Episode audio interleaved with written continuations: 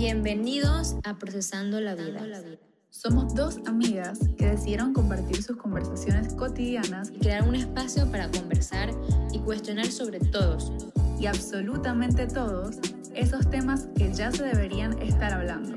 Somos Valo y Romy y te invitamos a que juntos conozcamos nuestro interior y nos encontremos todas las veces que sean necesarias. Recordando que solo somos dos amigas Procesando la vida. Bienvenidos al episodio número 4 de Procesando la Vida.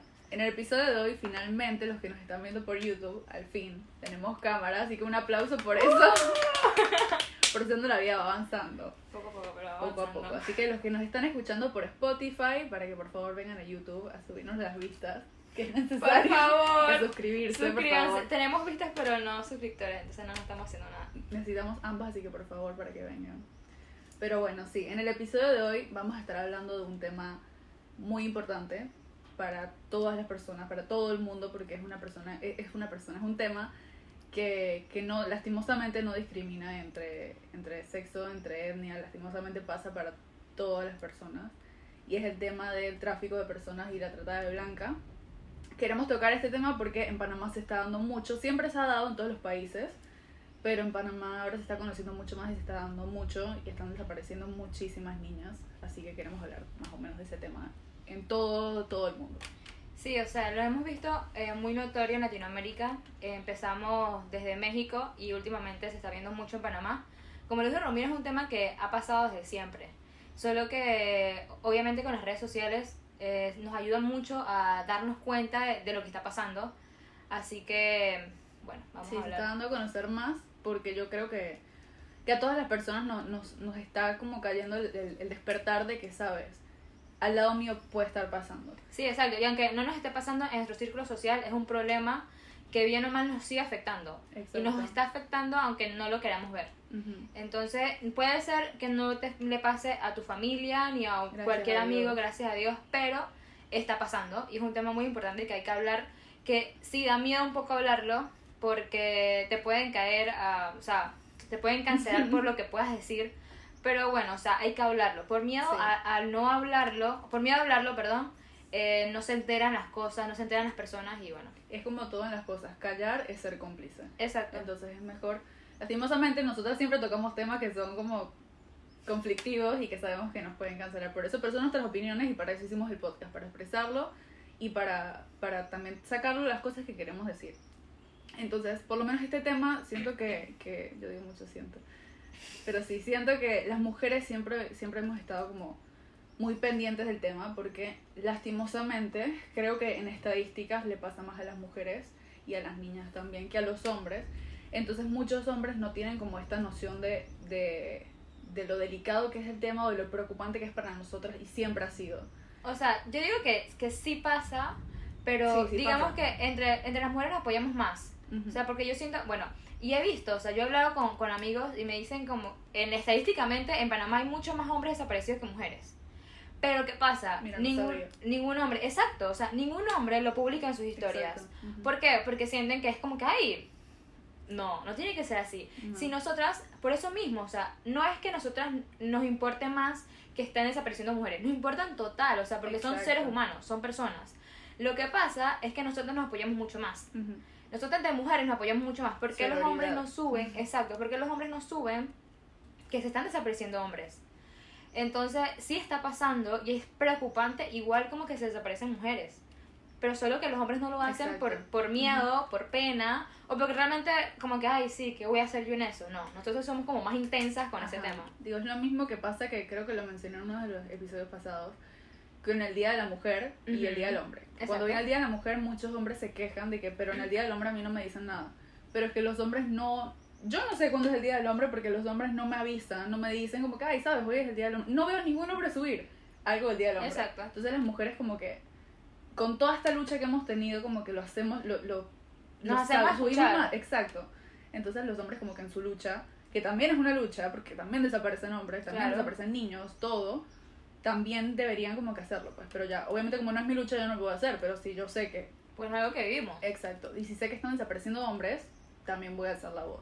Claro, sea, y lo que vamos a hablar hoy es respecto a todo. O sea, n- Ujú. recuerden que la trata de personas no discrimina sexo, eh, edad, nacionalidad.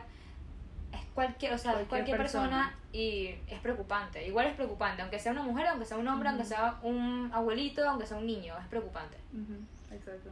Bueno, para comenzar el tema, queremos hablar de Panamá, muchas cosas, pero primero vamos a comenzar con México porque hace un mes, porque es que lastimosamente no fue hace tanto, bueno, mejor, pero ajá. Hace un mes más o menos empezaron, empezamos a, se empezó a, a- A viralizar. a viralizar el tema de, de la trata de blanca un poco más, que como decimos siempre ha existido. Uno de los países que, que sé que tiene más trata de blanca, no sé si es Australia, es por allá, es por allá. Pero bueno, en México siempre ha habido trata blanca. En México hay una red eh, de tráfico de personas muy poderosa, que según entiendo el gobierno también está metido. Entonces es, es un tema delicado y siempre ha pasado que han desaparecido muchas niñas. Como lo dijimos, ahora se está dando a conocer más porque se están viralizando, se están subiendo redes sociales, eh, se están haciendo algunos casos un poco conocidos, como un caso que voy a mencionar, que es el de Devani Escobar, que supongo que alguna persona, creo que alguna persona que nos esté escuchando lo habrá escuchado porque se hizo muy viral y, o sea, salió en TikTok, salió en YouTube, salió en la prensa, que no siempre salen estas cosas en la prensa, pero este sí salió en la prensa, ya cuando fue tarde, pero salió en la prensa.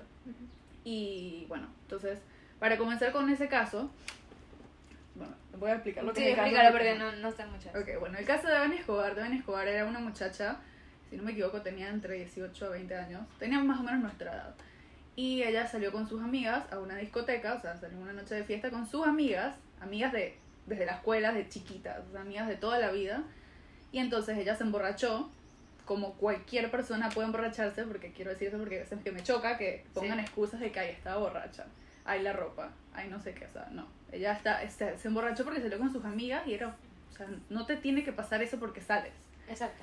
Entonces se emborrachó y se puso, según sus amigas, según cómo lo describen sus amigas, se puso violenta.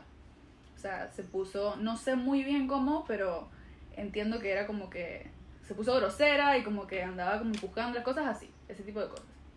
Entonces ellas decidieron hacer una broma, porque así es como lo cuenta la prensa, hacerle una broma y dejarla abandonada en la discoteca y no llevarla. O sea, se fueron sin ella y la dejaron a ella sola en la discoteca.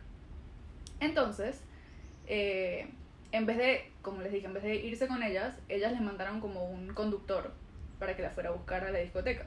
Entonces ahí viene lo que tú habías dicho que el conductor les, les había dicho como que... Sí, que- porque que yo, busquen, yo vi como una entrevista al conductor porque lo estaban culpando de algo y el conductor como que dijo que, que ella le intentó ayudar y que llamaba a las amigas que por favor buscaran a la, Ujú. a la muchacha porque estaba un poco intensa. Y que Sí, cómo la van a dejar ajá. aquí, o sea, ¿cómo le hicieron esto? Ustedes son sus amigas. Exacto. Entonces, cuando el conductor la busca, él también dice, no sé si en esa misma entrevista o dónde fue, pero él también dice que estaba un poco violenta. Entonces, no sé qué tan violenta tiene que estar una mujer para que la dejen tirada en la calle, pero estaba un poco violenta según el conductor también. Entonces, él decide abandonarla en la calle. O sea, en plena calle, en plena madrugada, la deja fuera. O sea, es como que, ¿sabes qué? Bájate, no te voy a llevar. Entonces la dejó sola. Para comenzar, los que la dejaron sola fueron las amigas. Después fue el conductor. Entonces, ella estaba, eh, no sé muy bien la zona de México, creo que fue en Nueva León, no estoy segura, así que no, no quiero, no estoy segura, pero creo que fue en Nueva León. Pero no, no sé los nombres tipo de, de la avenida ni esas cosas así tan específicos, no lo sé. La cosa es que, digamos que a ella la dejaron en la calle. Entonces la dejaron, digamos que aquí, y aquí había un motel que supuestamente estaba abandonado, o sea, supuestamente ya no, Ok. no, no estaba funcionando. Entonces ella como que hay videos y hay fotos donde se muestra como todo el recorrido que hizo y se muestra que ella caminó desde esa calle, como que vino hasta acá. Aquí estaba la cisterna donde la encontraron después. Ah, yo vi ese video. Entonces aquí estaba la cisterna, aquí está el motel. Ajá. Entonces como que ella pasó por acá y después vino al, al motel, no sé qué. Y porque esto es cuando le trataron de inculpar a ella. No sé si viste que al principio se empezó a decir que ella se suicidó, que Ajá. ella se cayó. Que ella se Que cayó. ella se cayó porque iba borracha. Entonces era que, o sea, la dejaron acá. Entonces aquí vino, pasó por la cisterna, le dio la vuelta al, Y regresó. al coso, regresó y se cayó en el hueco de la cisterna porque no ve el hueco. Entonces supuestamente se cayó y ahí murió porque con el golpe. Ujú. Eso era lo que estaban, o sea, la estaban tratando de inculpar a ella misma.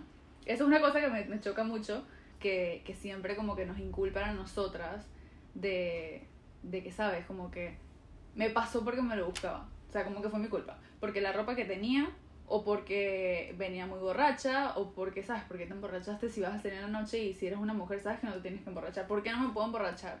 sea, ¿por qué, ¿por qué tengo que salir con ropa? Es que ni siquiera, porque han habido violaciones, han habido desapariciones, han habido casos que las mujeres van con ropa deportiva tapadas O- hasta los pies. O con O sea, uniforme del colegio. Exacto, con uniforme de colegio, o sea, niñas desaparecidas así también. Entonces no es como excusa de que es lo que estoy usando, de que hay, es porque soy de, tal etnia, que es porque tengo tal edad, que es porque me emborraché, que es porque no, o sea, no. Entonces en el caso de Devani lo que me molesta es que también como que buscaron la manera de incluso inculparla. Como que, ah, no sabes, que iba muy borracha, entonces ella se lo buscó. O de que, ay, no, de que en verdad como iba tan borracha se cayó. En verdad fue- no fue, o sea, no sé, son cosas que me chocan.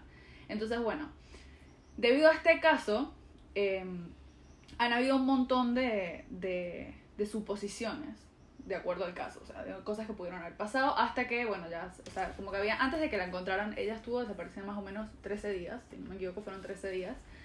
Entonces, en el periodo ese de 13 días, hubieron demasiadas cosas que se viralizaron en TikTok, en YouTube, como dije en la prensa, como suposiciones, teorías de lo que pudo haber pasado.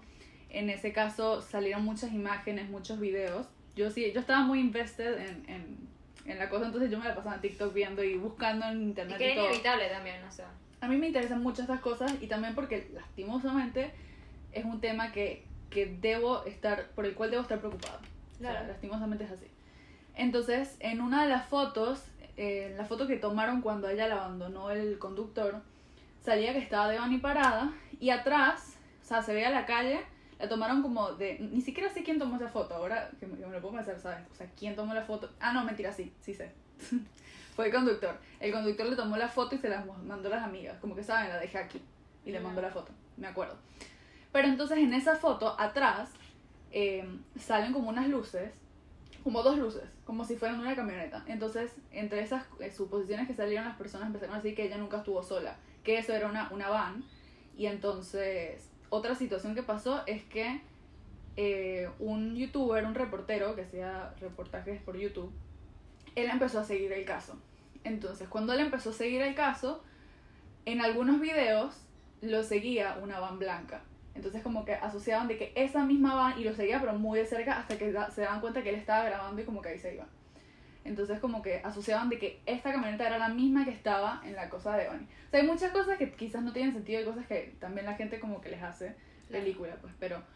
Y entonces lo que pasó con ese reportero que le iba a mencionar es que él siguió tan de cerca el reportaje que a Devani la encontraron, me estoy como, como cortando partes, Ujú. pero yo cuento las cosas así.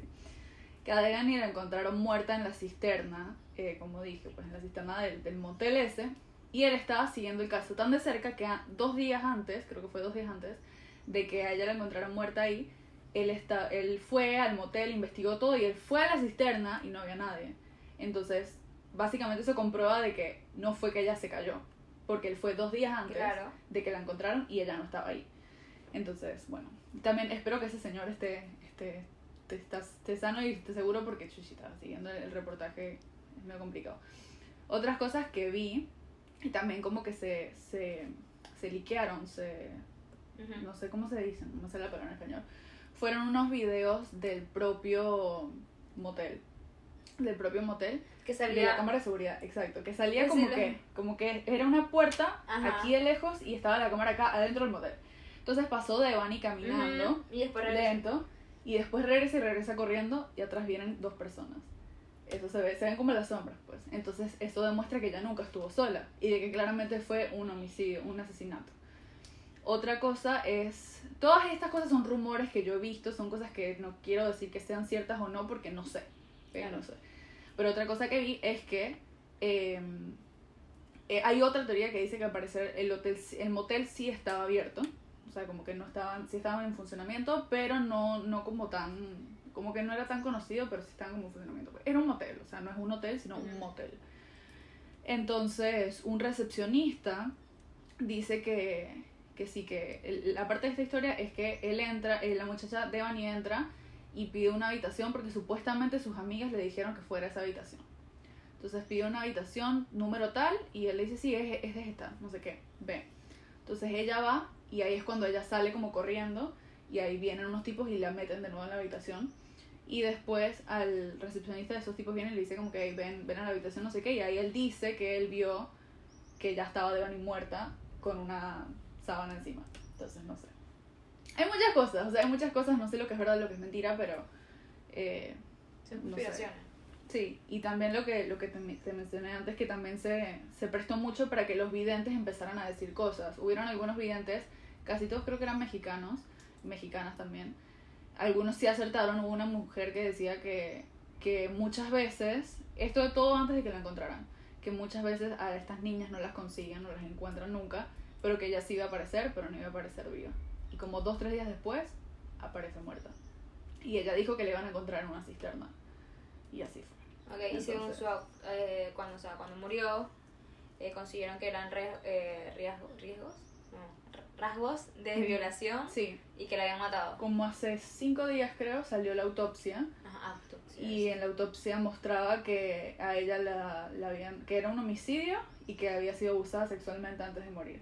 Entonces lo que no se sabe es quién fue o sea eso no se ha dicho o no sé si quizás la, sí se sabe pero no lo han dicho si fue no sé el conductor que desde mi punto de vista no creo pero pudo haber sido el conductor o pudo haber sido que en Brasil la secuestraron la metieron en el motel y fue ahí eh, no sé si era para tratar de blanca, es lo que me hace más sentido.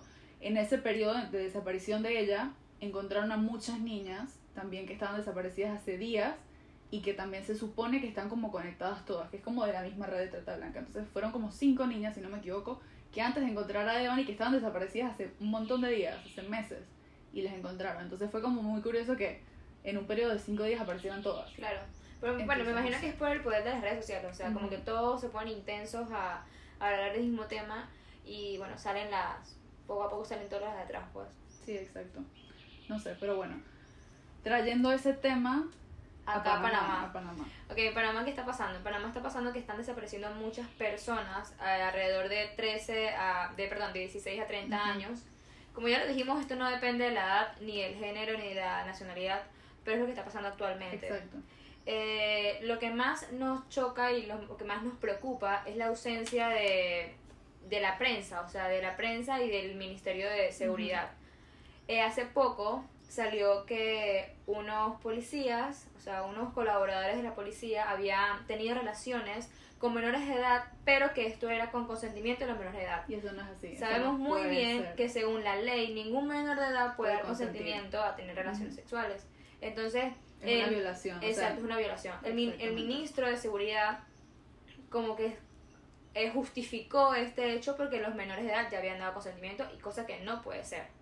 También salió el ministro de Seguridad diciendo que las mujeres no, están, no estaban desaparecidas, que lo que pasa es que las mujeres se iban con sus parejas.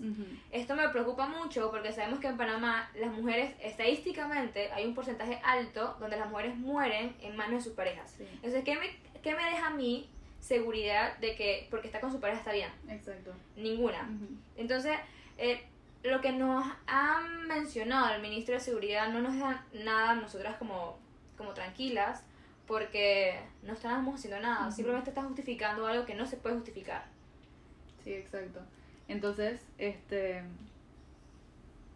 Me quedé en blanco.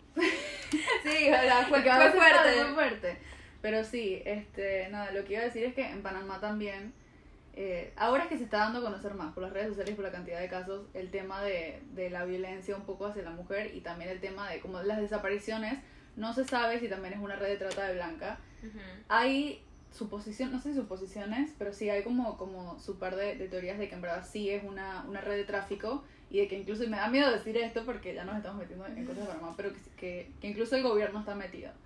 No me sorprendería porque en la mayoría de los países es así. Lastimosamente el negocio de trata de blanca da mucho dinero.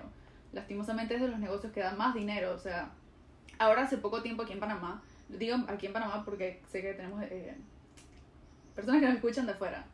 Entonces, de otros países, pues. Hace poco, hace la semana pasada, se filtró un audio de una persona de la cárcel que decía que, Ah, sí. que lo que está pasando con las niñas es que las están secuestrando y las mujeres las están secuestrando para mandarlas a Europa y que sí es tráfico de personas y que es trata blanca y que por cualquier persona que tú mandes y que sea exitoso el negocio, o sea, que la puedas sacar de Panamá para mandarla para allá, te dan 5 mil dólares. Entonces, Sí. o sea, imagínate ser... Yo trato de pensar como la mente de delincuente, o sea, imagínate ser un delincuente y pensar como que, ah, bueno, vendiendo droga gano esto, pero si trafico a una persona gano 5 mil dólares, entonces voy a empezar a traficar. Claro. Y entonces, claramente, si tú tienes la sangre para, para asesinar a una persona, para violar a una persona, para lo que sea, ¿cómo no vas a tener la sangre para raptar a una persona y mandarla? Sí. O sea, es obvio que lo van a poder hacer.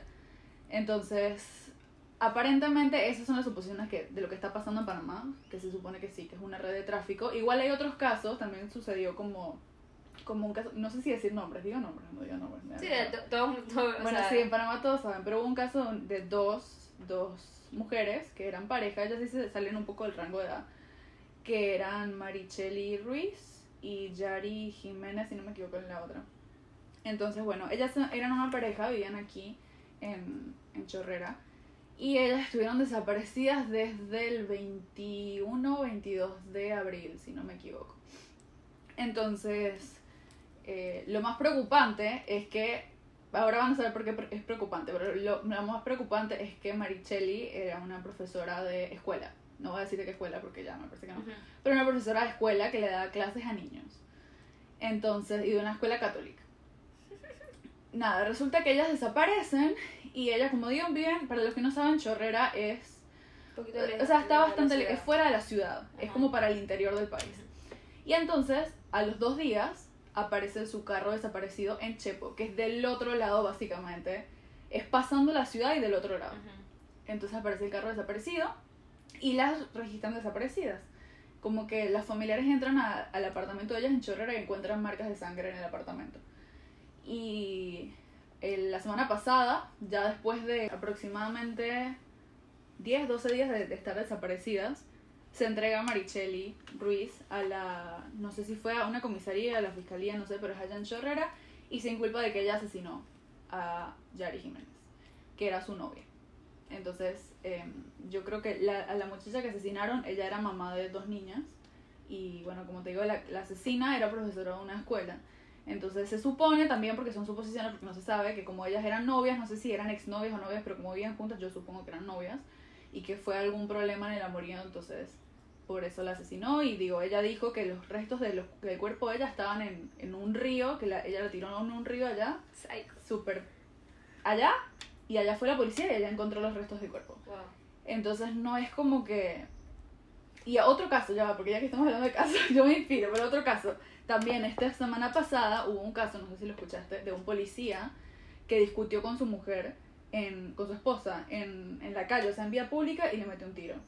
Porque esa, en la impotencia, no, yo no sé, le metió un tiro. Entonces cuando es- lo estaba llevando, o sea, como que los llevaron en, en el carro de policías para llevarla al hospital, se suicidó.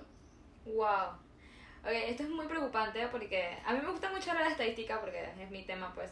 Pero eh, de lo que va en el año, eh, lo que va en el año ahorita mismo, ha aumentado un 600 eh, de violencia, o sea, personas que denuncian violencia doméstica. Entonces, imagínate todas esas personas que no denuncian, que por miedo, por pena, por, eh, porque siente que lo van a atacar, por cualquier cosa no denuncian. Entonces, eh, Exacto. puede Es ser el tema de, de la mujer que Ujú. murió, porque no, no me digas que, o sea, de la nada la mató, no. Antes hubo una pelea y Ujú. eso tiene que venir con tiempo, pues. Y yo quiero hacer énfasis en que esos dos casos pasados fueron mujeres que murieron en manos de su pareja. Que era Exacto. lo que estábamos hablando. O sea, que, que estadísticamente las mujeres que mueren, la mayoría son a manos de su pareja. Entonces, a mí, ¿qué, qué me deja Seguridad. a creer en seguridad o qué ganas yo tengo de tener una pareja? O sea, en este país. ¿Qué digo? No, no necesariamente es en el país, pues en el mundo. El mundo para mí está muy dañado, pero no entiendo. O sea, de verdad no entiendo que es una persona con la que compartes tanto, una Sí. persona que conoces tanto, ¿por qué, por qué pasa? O sea, ¿qué, ¿a qué nivel pasa? O sea, no entiendo. no- Sí, y, to- y todo esto te, llega, te, hace, te hace desconfiar de todo el mundo, cosa que Total. para mí está mal, Ujú. porque siento que, que no, no es vida, o sea, Ujú. no es vida yo tener que salir de mi casa compartiendo mi ubicación 24/7. O sea, ¿por qué lo tengo que hacer? Yo puedo salir de mi casa sin problema alguno, sentirme libre, segura. Entonces, normalizar el hecho de que ahora tenemos que salir, descargar una aplicación que me informe a mis mejores amigas o a mi familia dónde estoy, cuándo llego, cuándo me muevo, no está bien. Ahí quiero agregar el dato de, de la aplicación que usamos. Nosotros estamos usando una aplicación entre nuestro grupo de amigas para Sí. tener la ubicación. Porque, o sea, yo a veces siento, yo no comparto mi ubicación con mi mamá y, y mi hermano.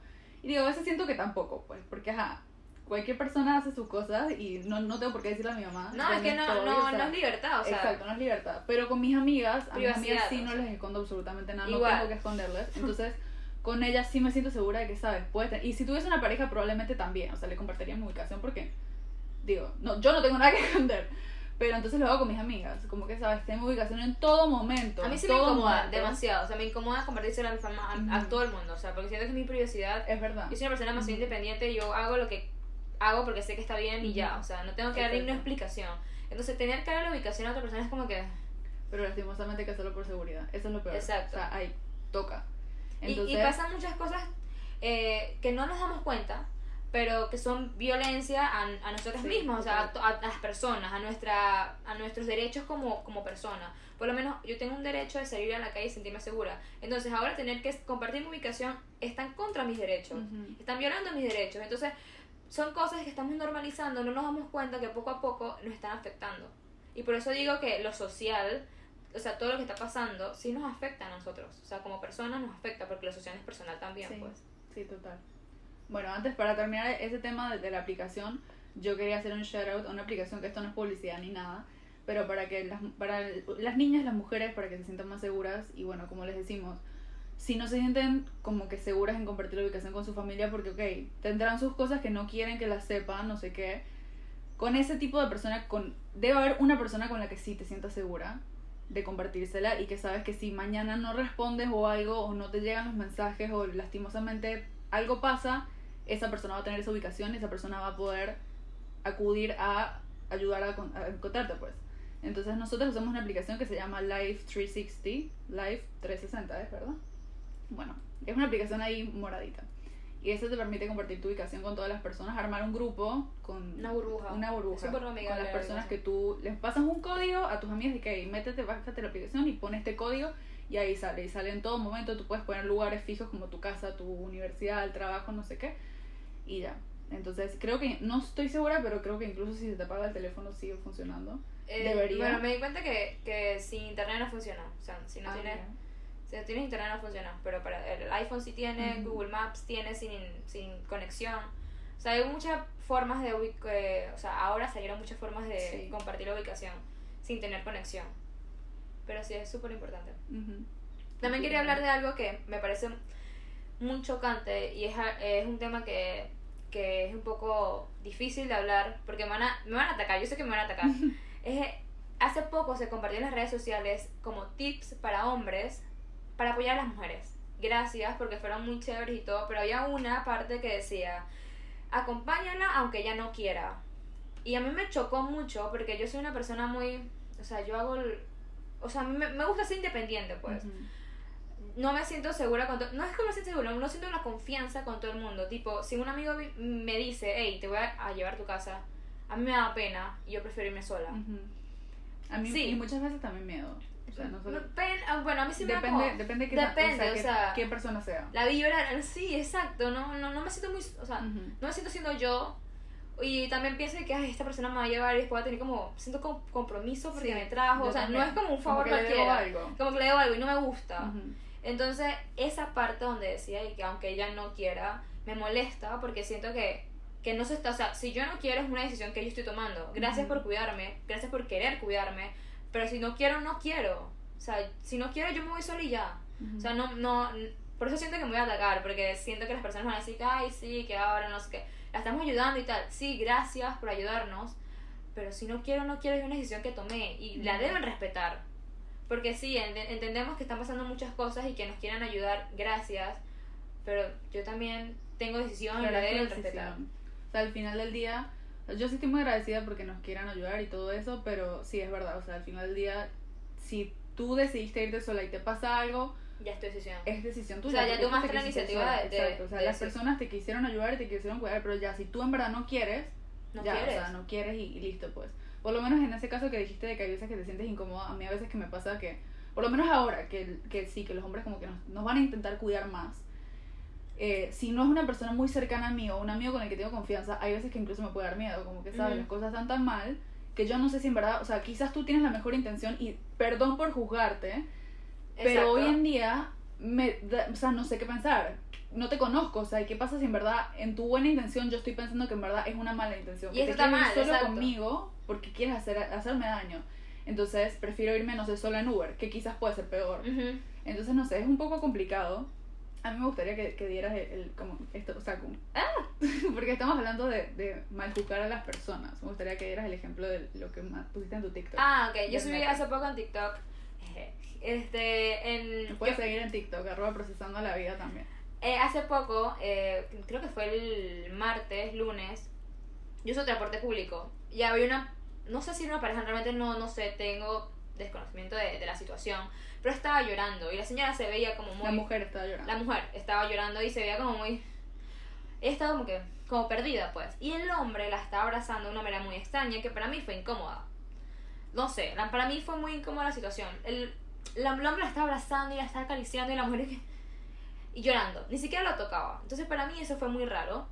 Y, y yo, o sea, como que no sabía qué hacer, sen- sentí miedo por todo lo que está pasando y quería saber si ella estaba bien. Entonces yo le hice como que a la, a la muchacha para que me reaccionara y ella no me contestaba, ni siquiera me miraba. O sea, estaba demasiado perdida. Entonces, bueno, yo insistí hasta que llegué hasta donde yo estaba y ella me reaccionó y me dijo que estaba bien. Entonces pueden pasar muchas cosas. O sea, yo me sentí mal de la manera en que pensé. Ujú. Porque yo no puedo estar jugando por, o sea, yo no puedo ir por la vida jugando de cualquier persona, siendo hombre o mujer, que le está haciendo daño a otra persona. Entonces, porque generaliza, generalizar está mal. Sí. Entonces, eso de normalizar, el- la mayoría de las personas me dijeron y que no, que actuaste bien y tal. Ok, actué bien. Por, por el momento que estamos pasando. Pero no podemos normalizar el hecho que yo esté preguntándole a la otra Ujú. persona, hablo muy rápido, que esté bien. Porque siento que, que no, o sea, yo tengo que salir de mi casa y sentirme segura de que todo el mundo está seguro Ujú. sentirme que hay una seguridad suficiente para no tener que preguntarle a la otra persona si está bien o no. Exacto. O sea, yo siento que actuaste bien por el tema de la sororidad y que estuviste ahí Ujú. para ella. Entonces, a mí me hubiese gustado que, o sea, digamos que hubiese sido una mala situación, que sí, hubiese, que me hubiese cruzado con una persona como, ti, como tú. Pero sí, lastimosamente está mal que estamos juzgando mucho a los hombres por todo lo que está pasando. Y digo, eso no es culpa de los hombres buenos, es culpa de los hombres malos. Claro. O sea, no son todos. Yo vi un, un TikTok de un... No, no era un trend, pero era, era como una cosa que sí... Un TikTok que me impactó muchísimo. No sé si lo llegué a subir a la historia de Procesando la Vida. Creo que sí. Que era una mujer que dijo como que, bueno, no son todos los hombres. Era una canción de TikTok, que no son todos los hombres y ponía imágenes de su esposo, de su papá, de sus hijos. Pero que sí son algunos. Y ponía imágenes de estos tipos delincuentes que han violado, que han raptado, que han asesinado Claro. mujeres. Y también decía, no somos todas, no todas, gracias a Dios, no todas hemos pasado por un abuso, por algún tipo de abuso. La mayoría sí, pero lastimosamente no pasa nada. Pero no todas hemos pasado por una violación. Vamos a ir a eso que es como lo, lo más extremo. grave. Con- por una violación, por un abuso sexual. Entonces decía que no éramos todas, pero algunas sí. Y ponía imágenes de mujeres que también han pasado por eso. Entonces ahí está la situación. Lastimosamente estamos en, en- en una época, en una etapa, espero que solamente sea una etapa, donde estamos juzgando a todos los hombres o a su mayoría o a los hombres que no conocemos por todas las cosas que estamos conociendo de otro lado de otros hombres que también desconocemos. Entonces, no sé, me parece que sí está grave, o sea, como que los hombres también se están viendo afectados por esta situación, Claro. pero es una situación muy fuerte, muy grave que tiene que parar, o sea, al final del día tiene que parar y ya, o sea, eso es todo, no hay, no hay chance y no hay, no es como, no es, no es moldeable, o sea, tiene que culminar y ya. Sí, exacto. O sea, y a mí me llamó mucho la atención que a mí me comentaban en ese TikTok que yo subí eh, un hombre diciendo que estamos acostumbrados a que nos juzguen solo por ser hombres. Y realmente no debe ser así. Porque, o sea, no podemos acostumbrarnos ni normalizar el hecho de que yo esté juzgando. Porque, o sea, lo que más me molesta a mí es que generalicemos. Sí. Y no puede ser así. Porque está bien, ahorita mismo, o sea, puede ser hombre, puede ser una mujer, puede ser mi pareja, la persona que yo le puedo confiar todo mi amor, mi confianza, y me puede traicionar de la manera, pues. Puede ser que yo no conozca realmente a esa persona y pasa algo. Y también puede ser que te cruces con una persona desconocida. Desconocida y te pasa va a algo. ayudar. No, yo lo iba a dar por otro lado. ¡Ah! Como tú decías que tu pareja, la persona que más conoces, Exacto. te traiciona, puede pasar que estás con una persona desconocida y en verdad viene y te cuida. te yo, ayuda. yo que le dice a la señora y Exacto. bien, o sea, no podemos jugar. O sea, dígame si esa señora se, y que, ay, esa niña, ¿por qué me preguntó eso? No sé qué, y me También. también. Puede También ser. Puede ser como que ahí está loca, que se viene a meter. Porque hay personas que lo ven así, como que Ujú. te- la tratas de ayudar y es como que no te metas, que te importa, no sé qué. Es como que bueno, o sea, pensé que corrías riesgo y quería estar para ti, pues, pero bueno. ya. Exacto. Pero sí, pasan muchas cosas que... Y siento que tenemos que actuar. Por eso mismo estamos hablando de esto. Porque a muchas personas no les gusta hablar del tema porque es muy chocante, es un tema muy es un difícil tema de hablar. incómodo, o sea, pero los temas incómodos si no se hablan no se le consigue solución. Exacto. Siempre es así, hay que tener conversaciones incómodas para llegar a la paz. Y simplemente no se habla, entonces cae la resistencia y ya se normaliza el Exacto. hecho de que tenemos que compartir la ubicación, Exacto. tenemos que evitar salir en la noche. O sea, y a mí no me parece, no me parece que en las últimas dos semanas mi tema de conversación con casi todas mis amigas, con, Cuídate. no solo amigas, con mis amigos, es que, sabes, cuidado, y me dicen, por favor, ten cuidado. O sea, me enteré que en el, para los datos para los que les interesa, en el Do It Center, eh, en todos los Do It Center hay gas pimienta a 10 dólares. Entonces yo estoy pensando ir a comprar un gas pimienta, o ir a, a comprar algo porque me da miedo, o sea, porque me da miedo que me pase algo, que lo que sea, entonces tengo que tener algo para defenderme, no me parece justo. A mí también me da miedo, me da miedo comprarlo y que lo usen en mi contra, porque la loca, pues. Sí, también. Entonces son muchas cosas. Yo no tengo que comprar un gas pimienta para sentirme Ujú. segura. Entonces, No es justo. no, no es justo que todas las mu- mujeres ahorita estemos normalizando el hecho de ir a comprar eh, algo de defensa personal para sentirnos seguras. Ujú. Lo que tenemos que luchar por salir a la calle con la falda que quiera, con el short que quiera, con el top que quiera y listo. O sea, borracha, sobria, A la hora que yo sea, la quiera, que quiera, agarrar el, el, sola el tren yo quiera. a las 11 de la noche normal. O sea, eso es lo que tenemos que buscar y luchar. Ujú. Sí, hablar del tema, las redes sociales es un, un medio demasiado importante, demasiado viral. O sea, si no fuera por el TikTok, si no fuera por Twitter, nunca nos hubiéramos enterado de las cosas que estaban pasando en México. Exacto. Entonces, si esas cosas que pasaron en México hicieron choque aquí en Panamá y en- hicieron una bola gigante y lograron que se investigara mucho más de la muchacha en México. Entonces son Exacto. muchas cosas que, que se necesitan comunicarse. Sí, me parece igual. O sea, hay que seguir. ¿Cómo es? Pero hay que seguir eh, dándole la importancia que se merece. O sea, así como dije, sin conversaciones incómodas y sin, sin la importancia que se merecen las cosas, no van a haber cambios. Entonces, yo sí quiero vivir en un mundo y en un país donde me sienta segura y no tenga que comprar o que recurrir a un gas pimienta o a un cuchillo o a lo que sea porque ahí lo debo tener por ese caso. O porque después, como dijiste, también viene un policía y me para y me dice, ¿y eso qué es? Y entonces se usa en mi contra y quedo como que ay, la que tenía un objeto de Sí. no sé qué y me llevan. Entonces no me parece. policías podemos confiar. Entonces, También, o sea, fatal. Han habido muchos casos en- con respecto a los policías que tampoco. O sea, a mí cuando me para un policía y tampoco está bien, que de una vez voy juzgando, pero cuando me para un policía y voy sola manejando, me asusto de que sabes que voy sola. O sabes que tengo un top y tengo un Ujú. short. No estoy vestida como en pijama, como abuela o como lo que sea. Entonces, no me parece. Y me parece, me gusta mucho que se le esté dando la importancia en Panamá, por lo menos, de por las redes sociales. Casi todos, no me gusta poder decir que casi todos los días sale una niña nueva, pero quería decir como que casi todos los días veo que alguien sube sus historias de que esta persona está desaparecida, por favor contactar a tal número, no sé qué. Entonces me gusta que, que, que ese tema, que está re- recibiendo la importancia que merece. sí. Está recibiendo esa importancia y bueno, seguir luchando para que las cosas cambien. Y sí, como dijiste, las redes sociales son muy importantes. Yo soy una persona muy intensa con el feminismo en las redes sociales. Hay personas que les molesta y bueno, si te molesta no me sigas. Corto y sencillo. Pero sí, o sea, soy intensa porque no me gusta sentirme así. No me parece que sea justo para ninguna mujer sentirnos inseguras. O sea, yo quiero tener la misma seguridad que hace no sé cuántos años o la misma seguridad que quizás tenga un hombre o sentirme segura. Y dentro de todo puedo decir que me siento bastante segura, pero sé que hay otras mujeres que no. Claro, pero te sientes segura porque estás evitando hacer cosas. Exacto. O sea, yo, yo tengo que usar transporte público y a veces como que Por eso hay veces que me siento más segura. yo tengo intento us- eh, agarrar Uber, pero entonces me pongo a pensar. La mayoría de las personas que están desapareciendo se pierden en Uber, se pierden en paradas de la universidad. Entonces, ¿qué hago? O sea, ¿dónde me siento más segura? ¿Tipo en el tren o en el Uber? Me voy caminando sola, no, no sé ya qué Es hacer. horrible, o sea, no- es horrible. Pero bueno, ya para culminar, gracias por escucharnos. por favor, eh, no le quiten importancia a estos temas que en verdad hay que hablarlos y hay que viralizarlos para que se, se le, o sea, para encontrar la manera de que dejen de pasar. O sea, en Panamá han pasado muchos casos. Se conoció lo del CENIAF, que no quiero entrar en temas porque ajá. Pero se conoció el año pasado lo del CENIAF y un montón de, de cosas más que el país tiene sus cosas, no nos enteramos de todo, como en cualquier gobierno, no, no- los gobiernos están metidos en esas cosas y no nos vamos a enterar de todo. La, en casi todos los países de, de- no sé si en Europa, pero en, en Latinoamérica casi todos los países la prensa está muy metida con el gobierno también. Entonces no salen a la luz muchas cosas, pero bueno, ya... Y bueno, hay que hablarlo para, hay que seguir hablando intensamente para lograr que nos escuchen y que le tomen más importancia a estos temas. Y bueno, gracias Así por que- escucharnos, los esperamos en el próximo episodio de Procesando la Vida.